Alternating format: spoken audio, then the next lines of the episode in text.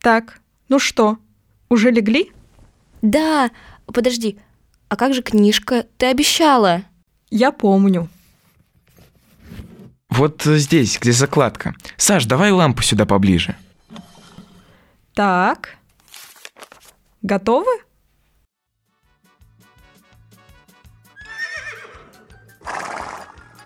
Слушай, а почему у тебя лошадь стоит на террасе? Изумился Томми. Все лошади, которых он когда-либо видел, жили в конюшнях. Видишь ли, Задумчиво начала Пеппи. на кухне она бы только путалась под ногами, а в гостиной ей было бы неудобно. Там слишком много мебели. Томми и Аника посмотрели на лошадь и вошли в дом. Кроме кухни, в доме были еще две комнаты – спальня и гостиная. Но, судя по всему, Пеппи целую неделю не вспоминала об уборке. Томми и Аника с опаской огляделись вокруг. Не сидит ли в каком-нибудь углу негритянский король? Ведь они ни разу в жизни не видели негритянского короля. Но дети не обнаружили никаких признаков ни папы, ни мамы. Ты здесь живешь совсем одна? Конечно, нет. Мы живем втроем. Господин Нильсон, лошадь и я.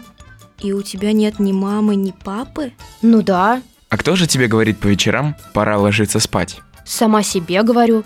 Сперва я говорю себе очень ласковым голосом. Пеппи, ложись спать. А если я не слушаюсь, то повторяю уже строго. Когда и это не помогает, мне от себя здорово влетает. Понятно? Томми и Аника никак не могли этого понять. Но потом подумали, что, может быть, это не так уж и плохо. Дети вошли в кухню, и Пеппи запела. «Скорей сковороду на печь, блины мы будем печь. Мука и соль и масло есть, мы скоро будем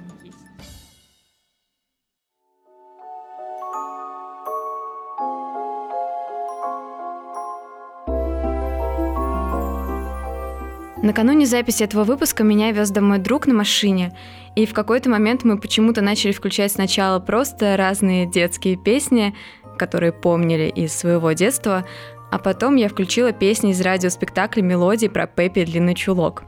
Оказалось, что спустя много лет я все еще помню все эти песни наизусть. Конечно, ты помнишь ее наизусть, и наизусть помню очень хорошо их я, потому что я слушала их в твоем исполнении потом бесконечно.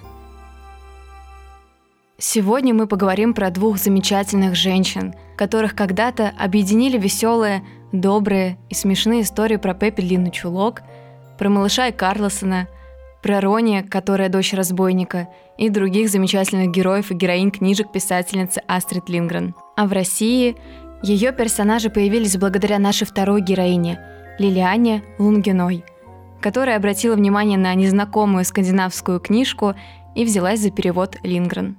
Впрочем, все по порядку. Но прежде чем мы начнем, я хочу напомнить вам, что у этого подкаста и у нашей студии есть подписка на Boosty. В этой подписке вы можете услышать больше выпусков, прочитать дополнительные материалы и поучаствовать в интересных онлайн-встречах на разные темы. Также в этой подписке есть отдельная категория «Книжный онлайн-клуб», где на встречах несколько раз в месяц вы можете вместе со мной и моими коллегами обсудить очень интересные книги и послушать необычные лекции по литературе. Так что всех таких же книголюбов, как я, я жду именно в этой подписке. А если вы хотите присоединиться к нашим оффлайн мероприятиям, то подписывайтесь на мой блог в социальной сети, которую все еще запрещено называть. Ну и еще мы будем очень вам благодарны за отзывы на любой платформе, где вы нас слушаете. Особенно нам важны отзывы в Apple подкастах, подписки в Яндекс подкастах, комментарии на платформе CastBox. Ну а особенно мне приятно, когда вы отмечаете меня в той же социальной сети, которую нельзя называть, и делитесь подкастом в сторис и в подборках. Кстати, в начале выпуска вы услышали отрывок из книги Астрид Лингрен. Наверняка узнали, что это была история про Пеппи Длинный Чулок. Так вот, там вы услышали голоса наших чудесных коллег из подкаста «Поп-девишник» с восклицательным знаком, с которыми мы подружились и даже записали совместный выпуск. Наташа с Леной в подкасте разговаривают тоже о девчонках, а именно о поп-культуре и ее героинях. Мы, например, записали с ними выпуск про сериал «Отчаянные домохозяйки», а вообще там много классных тем. Ссылка, конечно, в описании. Ну а мы начинаем.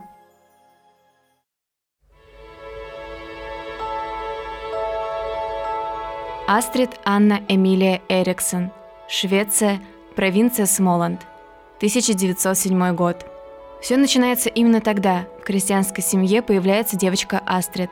Она будет старшей дочкой, а всего их будет четверо. Сама Астрид, еще две ее сестры и старший брат.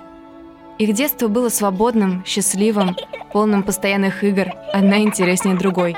Большинство на просторах природы, в окрестностях родного хутора. В своем очерке, скорее даже в воспоминании, Астрид Линграм потом писала. Игры. Как много они для нас значили. Каким было бы мое детство без игр? Да и вообще, что за детство без игр? А потом Астрид познакомилась с книгами и влюбилась. В школе ей даже дали не обидное, но шутливое прозвище Сельма Лагерлёв. Так звали первую женщину, получившую Нобелевскую премию по литературе. Когда девочке исполняется 16, она вдруг преображается. Из довольно тихого подростка она превращается в юную, современную и активную девушку. Во-первых, уже в 16 лет она устраивается на работу. Во-вторых, поддерживает добравшийся тогда и до ее родной деревни молодежный бунт. За очень короткое время я изменилась до неузнаваемости. В один день превратилась в настоящую джаз-герл. Мое превращение совпало с джазовым прорывом золотых двадцатых. Я коротко постриглась, к ужасу моих родителей-крестьян, державшихся общепринятого. Есть замечательная фотография, сделанная 28 августа 1924 года, и на ней справа можно узнать Астрид, и она, в соответствии с модным бунтом, одета в мужской костюм. Что касается работы, то юная будущая писательница устроилась журналистом-практикантом Вимер Тиднинг. У нее не было опыта и нужного образования, но были способности, которые заметил главный редактор этой газеты и по совместительству ее владелец Райнхольд Блумберг.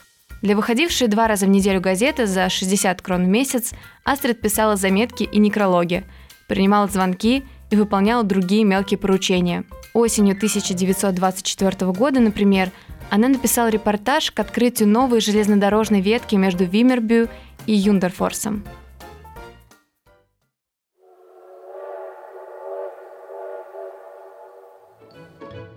Наконец он подошел. На локомотиве флаги и гирлянды. Через пару минут поезд отправился дальше. Бодро развивались 13 флагов. Как мы знаем, американские поезда трогаются с такой чудовищной скоростью, что дни и ночи мелькают, как черные и белые полосы. Но не таков наш поезд. Он тронулся с пыхтением, самой что ни на есть подходящей скоростью, чтобы пассажиры насладились картинами восхитительной природой Смоланда. Время от времени мы подходили к маленькой станции с красным вокзалом. На платформе махали люди. Длинные пути украшены гирляндами. И, конечно, повсюду реяли шведские флаги. Владелец газеты Райнхольд Блумберг был на 30 лет старше Астрид, а еще он был женат, хоть и в процессе развода. Причем от первого брака у него было семеро детей. У юной журналистки начался с ним роман. Райнхольд был влюблен, очень красиво ухаживал и... Результатом этой связи, она к тому моменту длилась около полугода, стала беременность 19-летней Астрид. Разумеется, и родители, и сестры с братом были в шоке. Уже потом писательница, вспоминая о реакции на новость своей матери Ханны и свои собственные эмоции, писала. Иногда Ханна огорченно и с неприкрытым удивлением спрашивала, «Как ты могла?» Ей казалось, если мне непременно надо было забеременеть, можно было, по крайней мере, найти кого-нибудь другого. Честно говоря, я тоже так думала. Ни себе, ни Хане я не могла ответить на вопрос «Как ты могла?». Но когда это юные, неопытные, наивные дурочки могли на него ответить? Как там в этом рассказе Сигурда о легкомысленной Лене? Я читала о ней в ранней юности. Совсем не красавица, уверял писатель. Она все же пользовалась спросом на рынке желания. Я читала и думала с какой-то завистью. Ах, быть бы как она. Ну и мне это удалось. Правда, такого результата я не предвидела. В конце концов, отношения пары расстроились окончательно – сыграла свою роль и чувство вины, и обида, что взрослый, на десятки лет более опытный мужчина не задумался о последствиях их связи и о позоре, который мог теперь ждать молодую девушку, ждавшую ребенка вне брака. Это же были всего лишь 20-е годы прошлого столетия. Когда беременность стала уже невозможно скрывать, Астрид пришлось уехать. Она отправилась в столицу, в Стокгольм. Никогда еще о такой ерунде столько не сплетничали. Во всяком случае, в Виммербю. Быть объектом сплетен – все равно, что сидеть в яме со змеями. И я решила покинуть эту яму как можно скорее. И чтобы там кто ни думал, из дома меня, как в старые добрые времена, не прогнали. Отнюдь нет. Я сама себя выгнала. Ничто меня не могло удержать. В Стокгольме Астрид узнала о женщине-адвокате, помогавшей девушкам, которые попали в похожую ситуацию. Именно с ее поддержкой Астрид уехала в Данию, чтобы родить там малыша. Именно там находилась фактически единственная больница, в которой было возможно родить ребенка более или менее тайно. Информация не поступала автоматически в отдел регистрации населения. В своеобразную защиту Блумберга могу сказать, что он не отказывался ни от Астрид, ни от ребенка, все еще был влюблен и вообще хотел как можно скорее жениться. Вот только Астрид не разделяла его энтузиазма, и несмотря на то, что между ними еще какое-то время сохранялись отношения, в конце концов они закончились. А 4 декабря 1926 года на свет появился маленький Ларс или Лассе. Мой сын лежит у меня на руке. У него такие маленькие, прималенькие ручки. Одна из них обхватила мой указательный палец, и я не смею шевельнуться. Возможно, он тогда отпустит мой палец, а это будет невыносимо. Это крохотная ручка пятью крохотными пальчиками и пятью крохотными ноготочками. Неземное, небесное чудо. Я ведь знала, что у детей есть руки — но, разумеется, не понимала по-настоящему, что у моего ребенка тоже будут такие. Ведь я смотрю на этот маленький розовый лепесток, ручку моего сына, и не перестаю удивляться. Он лежит с закрытыми глазками, прижавшись носиком к моей груди. Его головка покрыта черным пушком. Я слышу его дыхание. Он чудо. Ты мой. Я теперь тебе нужна. В этот миг ты абсолютно мой но скоро ты начнешь расти. С каждым днем ты будешь все больше отдаляться от меня. Никогда не будешь ты так близок ко мне, как теперь. Быть может, когда-нибудь я с болью в душе буду вспоминать этот час. До трех лет мальчик оставался в приемной датской семье. Первый год его жизни Астрид еще оставалась в отношениях с Блумбергом, но возвращаться к нему в город и тем более жить со всеми его детьми ей совсем не хотелось.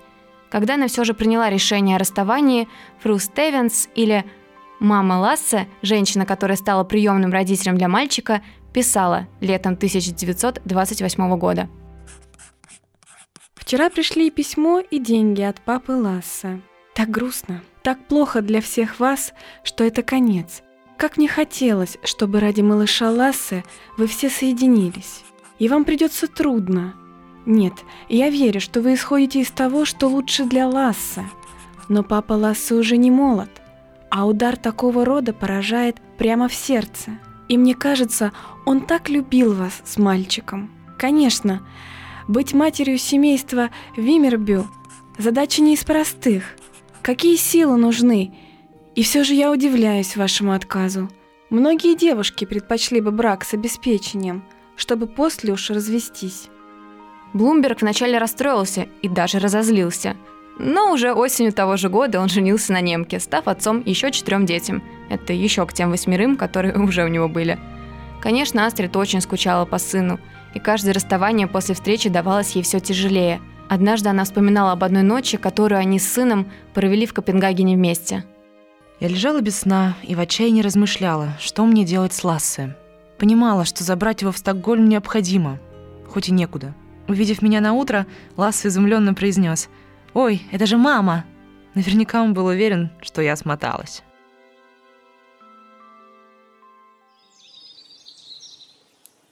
1930 году, когда мальчик немного приболел, Астрид привезла его в родную деревню к родителям. Они много гуляли, мама учила его своим любимым детским играм. Астрид смело отправилась с Ласса в город где до сих пор не утихали сплетни после скандального развода Блумберга, мальчик называл ее мамой, и все это слышали. Видели бы вы, как они таращились, когда я показалась на улице Сласа. Не прячась, мы ходили по городу, куда мне было нужно, и он громко и отчетливо называл меня мамой. Так что не было никакого сомнения в том, кто это такой. Поверьте, все эти взгляды и перешептывания меня ни чуточку не трогали. Мы были очень в себе уверены. И Ласса, и я. И вскоре народ перестал нас разглядывать и шептаться. Постепенно меня стали встречать даже с неким подобием уважения. Потому что, видите ли, лучший способ заставить людей замолчать – показать им, что они правы в своих подозрениях. Запомните мои слова. Не стыдно иметь ребенка. Ребенок – это счастье. это честь. И в глубине души это прекрасно осознают все люди на свете. Она приняла окончательное решение, наконец, забрать сына к себе навсегда. Этому поспособствовало и то, что Астрид встретила человека, который подарил ей фамилию, с которой она потом и стала знаменитой на весь мир. Она вышла замуж за Стура Линдгрена. Он был ее начальником в Королевском обществе автомобилистов, где Астрид работала на должности секретаря. И в 1931 году супруги забрали Ласса к себе. А Астрид Лингрен начала писать.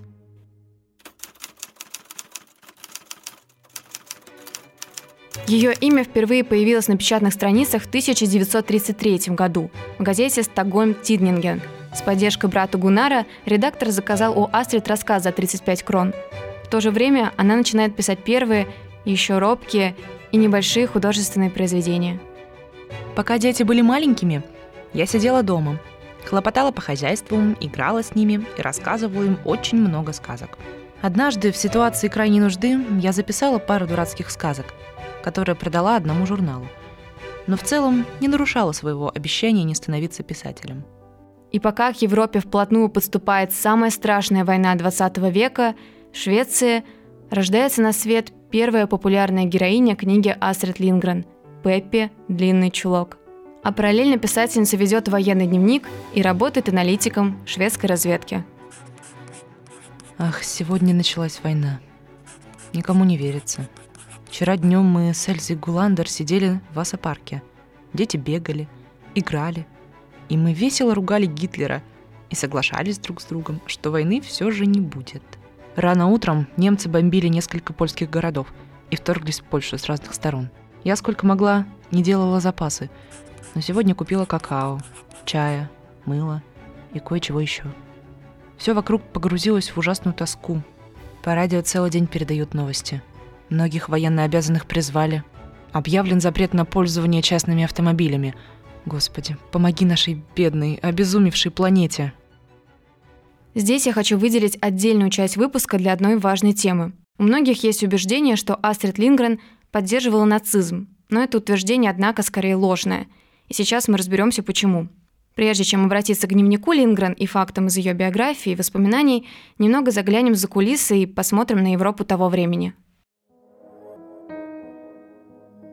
Первая мировая война окончательно завершилась в 1919 году подписанием Версальского мирного договора. Этот договор закреплял за Германией большое количество, как бы мы сейчас сказали, санкционных мер, не только в отношении армии и вооружения, но и, например, в отношении территориальном. Была введена демилитаризованная Рейнская зона, то есть по оба берега от реки Рейн ни Германия, ни любая другая страна не могла иметь войска. Кроме того, федеральная земля Германии Саар получила особый статус – Формально эта земля входила в состав Германии, но на деле власть принадлежала французам.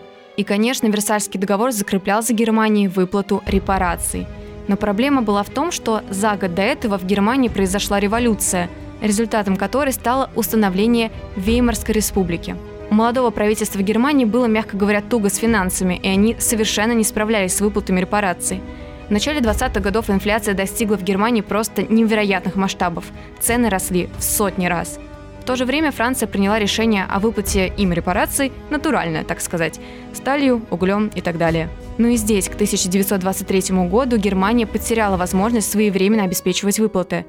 Ряд стран посчитали, что Германия намеренно не выполняет свои обязательства по договору, поэтому они использовали это как повод для ввода войск на территорию Русской области в Германии и ее дальнейшей оккупации – в общем, все это привело к тому, что примерно с 20-х годов Франция перестала играть серьезную политическую роль внутри Европы и стала следовать кильваторе Великобритании.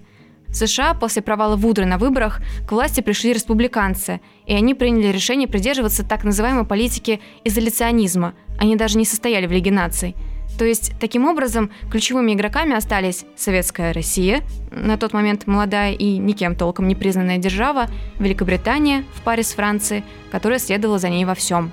В 1933 году к власти в Германии приходят нацисты, а Россия тоже выходит на более или менее внятный политический курс социализма, курс достижения мировой социалистической революции во всех странах. Невил Чемберлен, который тогда был премьер-министром Великобритании, был очень негативно настроен по отношению именно к коммунистам. Важно понимать существовавшую тогда историческую парадигму. Никто до конца не понимал, что такое нацизм и что такое коммунизм, и разницы между ними мало кто видел. Но все боялись Советского Союза, боялись Сталина, особенно после того, как они предпринимали попытки саботажа и социалистических революций в других странах. Чемберлен в каком-то смысле здесь сыграл личную роль. Он ненавидел коммунистов и всячески потакал Гитлеру, считая, что именно у Германии есть шанс стать опорой и союзником в борьбе с коммунизмом. По сути, можно сказать так. Европейцы купили себе маленького игрушечного крокодильчика и даже не заметили, как он вырос в чудовище, с которым справиться уже было практически невозможно. Теперь вернемся к Астрид Линган с учетом настроения того времени и посмотрим на то, что она писала в своих дневниках. Сижу на кровати после беспокойной ночи, проведенной в борьбе с комарами, под отдаленный гром орудий. Смотрю на море, скрытое легкой дождевой дымкой. Национал-социализм и большевизм напоминают двух огромных ящеров, сражающихся друг с другом. Отвратительно принимать сторону одного из ящеров, но сейчас невозможно не желать, чтобы Советский Союз как следует получил за все, что загробастал во время этой войны, и за все, что сделал с Финляндией. И действительно, Астрид Лингрен, жительница скандинавской страны, видела, как СССР начал войну против близкой к Швеции Финляндии – и это казалось ужасным. Она так и писала – облавы с бомбами и пулеметами на женщин и детей. Самая известная фраза Астрид Лингрен – это вырезанное из контекста восклицание. «Ослабленная Германия означает для нас, шведов, лишь одно – русские сядут нам на шею. А если уж на то пошло, то лучше я буду всю оставшуюся жизнь кричать «Хайль Гитлер», чем иметь здесь, в Швеции, русских. Ничего более отвратительного я не могу себе и представить. Европе того времени действительно казалось, что красная угроза куда опаснее угрозы, которая пока не так сильно чувствовалась от Германии. Как писала Джулия Бойд в своей книге «Записки из Третьего рейха», Фипс считал, что Гитлер мастерски разыграл карту коммунистической угрозы. Нацисты прекрасно понимали, что эта угроза была минимальной, но напоминая о ней до тошноты, они убедили не только немцев, но и иностранцев в том, что фюрер не позволил красным нахлынуть в Европу. Но эта запись Астрид Лингрен была сделана еще в 1940 году. Война в Европе уже началась, но массовый ужас от действий нацистской Германии и полное осознание их жестокости еще только начали набирать обороты. Документ, который положил начало Холокосту, массовому убийству евреев, был подписан только 31 июля 1941 года. Но еще до этого мы можем видеть в записках Лингрен, что ее ужасает происходящее. Сегодня мне досталось безумно печальное письмо одного еврея. Документ эпохи. Он недавно приехал в Швецию и в письме своему собрату в Финляндии рассказывает о депортации евреев из Вены. В день человек по тысяче насильно переправляли в Польшу в наижутчайших условиях. По почте тебе приходит своего рода рекомендация, после чего ты должен отправиться в путь с чрезвычайно скромной суммой денег и небольшим багажом – Условия непосредственно перед поездкой, во время поездки и по прибытии в Польшу были такими, что пишущий не пожелал их касаться. Среди несчастных был его собственный брат. Гитлер явно намеревается превратить Польшу в одно большое гетто, где бедные евреи умрут от голода и грязи. У них, например, нет возможности помыться. Бедные люди. Что же Бог Израилев не вмешается? Как может Гитлер думать, что так позволено обращаться с ближними – в тот момент она и представить себе не могла, что это только начало страшных событий следующих лет. Интерес Лингрен к психологии Гитлера превратился в ненависть, и его образ, образ злого чудовища, появляется среди рассказов о девочке Пеппи. Поэтому давайте оставим историю мира и вернемся к истории детской литературы. Как же родилась смешная девочка с рыжими косами? А появилась она благодаря дочке Астрид Карин. Мама начала рассказывать о Пеппе зимой 1941 года. Я болела, что-то вроде воспаления легких, долго не вставала. Тогда детям ни при каких обстоятельствах не разрешалось вылезать из постели при малейшей температуре, и еще несколько дней после того, как она проходила. Так что я скучала и требовала особых развлечений. Хотела, чтобы мне читали или рассказывали что-нибудь, желательно импровизации. Своеобразная первая редакция книги завершилась в 1944 году. Перепечатанную рукопись Астрид вручила дочке на день рождения – в том же году, пока писательница лежала дома с сильным вывихом, она решила отправить историю Пеппи в издательство Бонниер. И пока судьба рукописи оставалась неизвестной, случилось внезапное. Муж Лингрен сообщил ей, что полюбил другую женщину, Астрид была, мягко скажем, в шоке. Реки крови, изувеченные люди, убожество и отчаяние повсюду. И я не могу об этом думать. Меня волнуют только собственные проблемы. Я всегда пишу о последних новостях, а сейчас могу написать только одно. Основы моего существования подорваны. Я брошена. Я замерзаю. Попробую дождаться лучших времен, но подумать только, а вдруг они не настанут. Забегая вперед, скажу, что супруги как-то смогут наладить отношения и в итоге будут вместе, и после смерти мужа Астрид так и не выйдет замуж. Но пока, летом 1944 года, она в одиночестве вернулась в Стокгольм, оставив детей за городом. Она была в отчаянии. Идеальный брак оказался разрушен. Но вдруг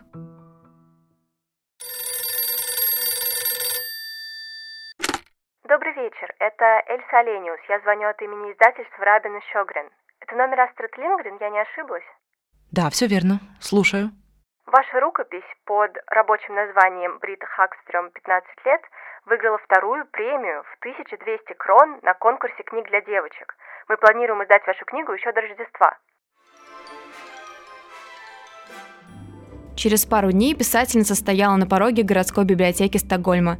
Сообщившая ей хорошую новость Эльса потом вспоминала. С самой первой встречи между мной и Астрид возникла какая-то связь. Я видела, что она чем-то сильно расстроена. На мой вопрос она внезапно откровенно призналась, в чем дело. Помню, что придя домой вечером, я рассказала о ней мужу. Книга Брит Мари изливает душу выходит, но почему-то Астрид особенно не радуется. Ее слишком беспокоит будущее и все, что случилось в последнее время. В то же время книга получает хорошие отзывы. То, что замужняя женщина, мать подросших детей, служащая, написала книгу, это большая смелость. А если она еще и получила вторую премию на конкурсе книг для девочек, это вызывает большое восхищение. Астрид Лингрен именно такая женщина. Можно только искренне надеяться, что эта хорошая, веселая книга получит продолжение, и что писательница в следующем томе подарит нам много радостных моментов. А в дневнике на Рождество Астрид записывает. Счастье приходит изнутри, а не от других. Издательство, в котором вышла первая книга Астрид, переживало не лучшие времена, да и вообще издавало буквально все подряд для детей. Астрид подумывала перебраться туда, где было бы более солидно, но ее редактором становится та самая Эльса Олениус. Их взгляды с Астрид во многом совпадали, и она была полна идей. Тогда писательница вручает ей рукопись, которую в другом издательстве некоторое время назад отвергли. И Олениус читает историю о самой сильной девочке на свете. Два дня назад я отдала свою книгу Фру Олениус, и вот она в восторге позвонила. Конечно, я обрадовалась, ведь я так ждала ее ответа. Если Фру Олениус понравилась книга, книгу не зарубят. Она пригласила меня на этой неделе на обед, чтобы отдать рукопись. И я отнесу ее в издательство Рабин и Щогрен. Похоже, они встали на ноги. Нужно было, чтобы книга Астрид Лингрен, в которую влюбилась Олениус, стала победительницей издательского конкурса. И вот свершилось. 14 сентября 1945 года. Премия лучшей книги издательства Рабин и Шогрен. Дальше иллюстрации, печать и распространение. В письме домой Астрид писала.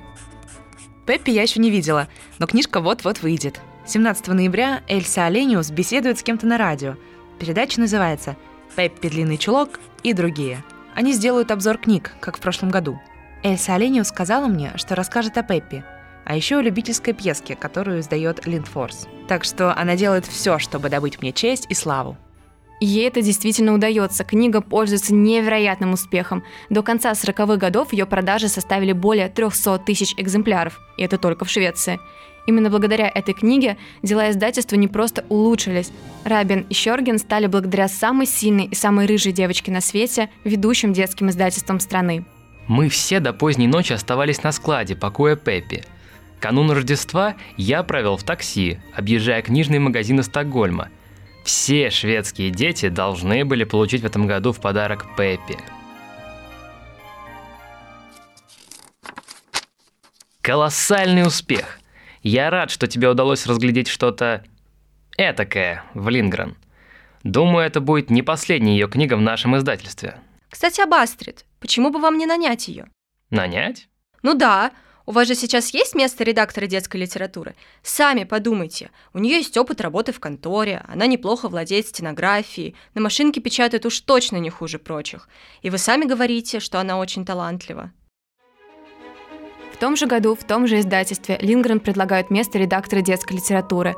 Этот период ее жизни, в котором писательница реализовала в полной мере свой талант издателя, очень хорошо описан в книге «Неизвестная Астрид Лингрен. Чель Болленда». У писательницы начинают брать интервью. Читателям и поклонникам интересно все, например, как Астрид Лингрен пишет свои книги. Лучше всего мне пишется в постели, когда я болею и жду, пока спадет температура. Или по вечерам, когда ложусь. Или вне дома. Суперсыщик Кали Блюмквист, например, родился в нашей лодке на Фурусунде. И дело идет шустро. Так что я едва не со стыдом слушаю про то, как многие корпят над книгами. Мне с самого начала кажется, что книга уже готова, а я ее просто записываю. Следующее десятилетие Астрид Лингрен пишет свои другие самые популярные книги. Выходят «Мио мой Мио», трилогия о Карлсоне, «Расмус Бродяга», «Эмиль из Лёниберге». Вокруг появления Карлсона есть много мифов, особенно касательно прототипа самого главного героя. Но одна история, кажется, точно была правдивой. Я сделала несколько набросков. Не знаю, может быть, мое видение покажется вам странным, но я только вернулась из Парижа. Там на рынке я увидела толстяка, который играл на гармошке. Рыжеволосый, рубашка в клетку и синие штаны на лямках. Что думаете? Да, Карлсон выглядит именно так. Эмиль из Лёниберге появился почти так же случайно, как когда-то его предшественница Пеппи. Трехлетний внук Астрид, сын ее дочки Карин, часто вел себя просто невыносимо. И когда хулиганистый и громкий Карл Юхан в очередной раз начал кричать... И вот однажды я кое-что придумала и завопила еще громче его. Угадай, что как-то сделал Эмиль из Лёниберге? Имя просто сорвалось у меня с губ. Но Карл Юхан затих, ему захотелось послушать, что же такое сделал Эмиль из Лёниберге. И потом я каждый раз пользовалась этой уловкой, и он замолкал. Тогда мне и в голову не приходила мысль написать книгу. А потом я вдруг стала думать, а кто же такой этот Эмиль? И как ему живется в Лёниберге? И еще ничего не зная, я начала о нем писать. Она всегда говорила, что писала для своего внутреннего ребенка. Еще писательница постоянно виделась с маленькими читателями, читала им вслух, подписывала экземпляры, рассказывала, каково вообще быть писательницей. Ее дочь Карин вспоминала. Астрид запоминала услышанное от детей, разрозненные реплики, сцены из их жизни и вставляла их в свои книги, свои детища. «Селедка в воскресенье! Фу, ты гадость какая!» Сказал как-то ребенок друзей. «Меня ноги сами так и несут», заявил сын Ингигерт Оке. А сын еще одних друзей залез на навозную кучу под дождем, чтобы быстрее вырасти. Кроме того, мама считала, что источник вдохновения в ее детстве, ключевом периоде жизни. Часто бывало, люди предлагали ей встретиться с их детьми. «О, вы столько от него почерпнете!» Но она всегда отчетливо давала понять, что вдохновение к ней приходит не так. И в 1958 году Астрид получает самую престижную для детского писателя премию – премию имени Ганса Христиана Андерсена. Астрид получала тысячи писем от детей со всех концов Земли. Особенно яркой оказалась переписка, которая потом стала книгой под названием «Я храню ваши письма под матрасом». 4 апреля 1972 года. Только не вздыхайте. Все читать не обязательно. Странно, но многие слова, выражения и целые предложения из ваших книг я никогда не забуду. Они западают прямо в душу. Внимание! Пусть все это останется тайной. У меня в голове не укладывается, что герои ваших книг не существуют на самом деле. Ощущение, что они живые. Для Астрид Лингрен. Я часто уезжаю, а когда возвращаюсь, дома ждут целые горы писем – Твое-то я сразу отложила, поскольку обычной пары строчек в ответ тут не отделаешься. Как бы то ни было, Сара, я надеюсь, что сейчас тебе живется хорошо. Ты написала про однокашницу, которая унижала тебя много лет подряд. Вряд ли ты в дальнейшем позволишь кому бы то ни было с тобой так обращаться. Но я понимаю, какой это был для тебя кошмар. Не обижайся, что я не ответила раньше. Не надо. И пусть весеннее солнышко светит и тебе, и мне. Астрид Лингрен.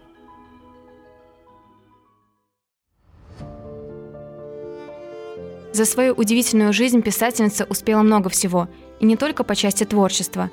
Например, в 1976 году она написала открытое письмо налоговым органам Швеции. Ее возмущало, что она отдавала налогам не 30, не 40, даже не 50, а 102% своего дохода. Ее письмо вызвало резонанс, и закон действительно был пересмотрен и в дальнейшем изменен. Она боролась против телесных наказаний для детей, развернула целую крупную кампанию по защите животных от жестокого обращения. До конца жизни она оставалась очень активной, даже в старости она лазила по деревьям. Ее не стало в январе 2002 года, и посмертно она была выдвинута кандидатом на Нобелевскую премию мира. А потом была учреждена и премия ее имени, следующая по величине после Нобелевской, только за достижения в детской литературе. Этот день и есть жизнь. Это значит, что каждый день надо жить так, словно тебе дарован всего один единственный день. Надо пользоваться каждой секундой и чувствовать, что ты в самом деле живешь на свете.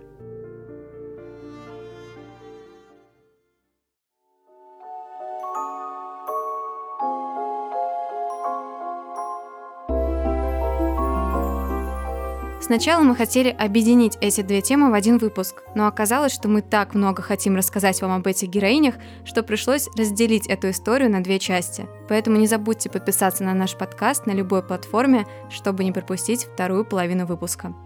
Спасибо огромное, что послушали этот выпуск.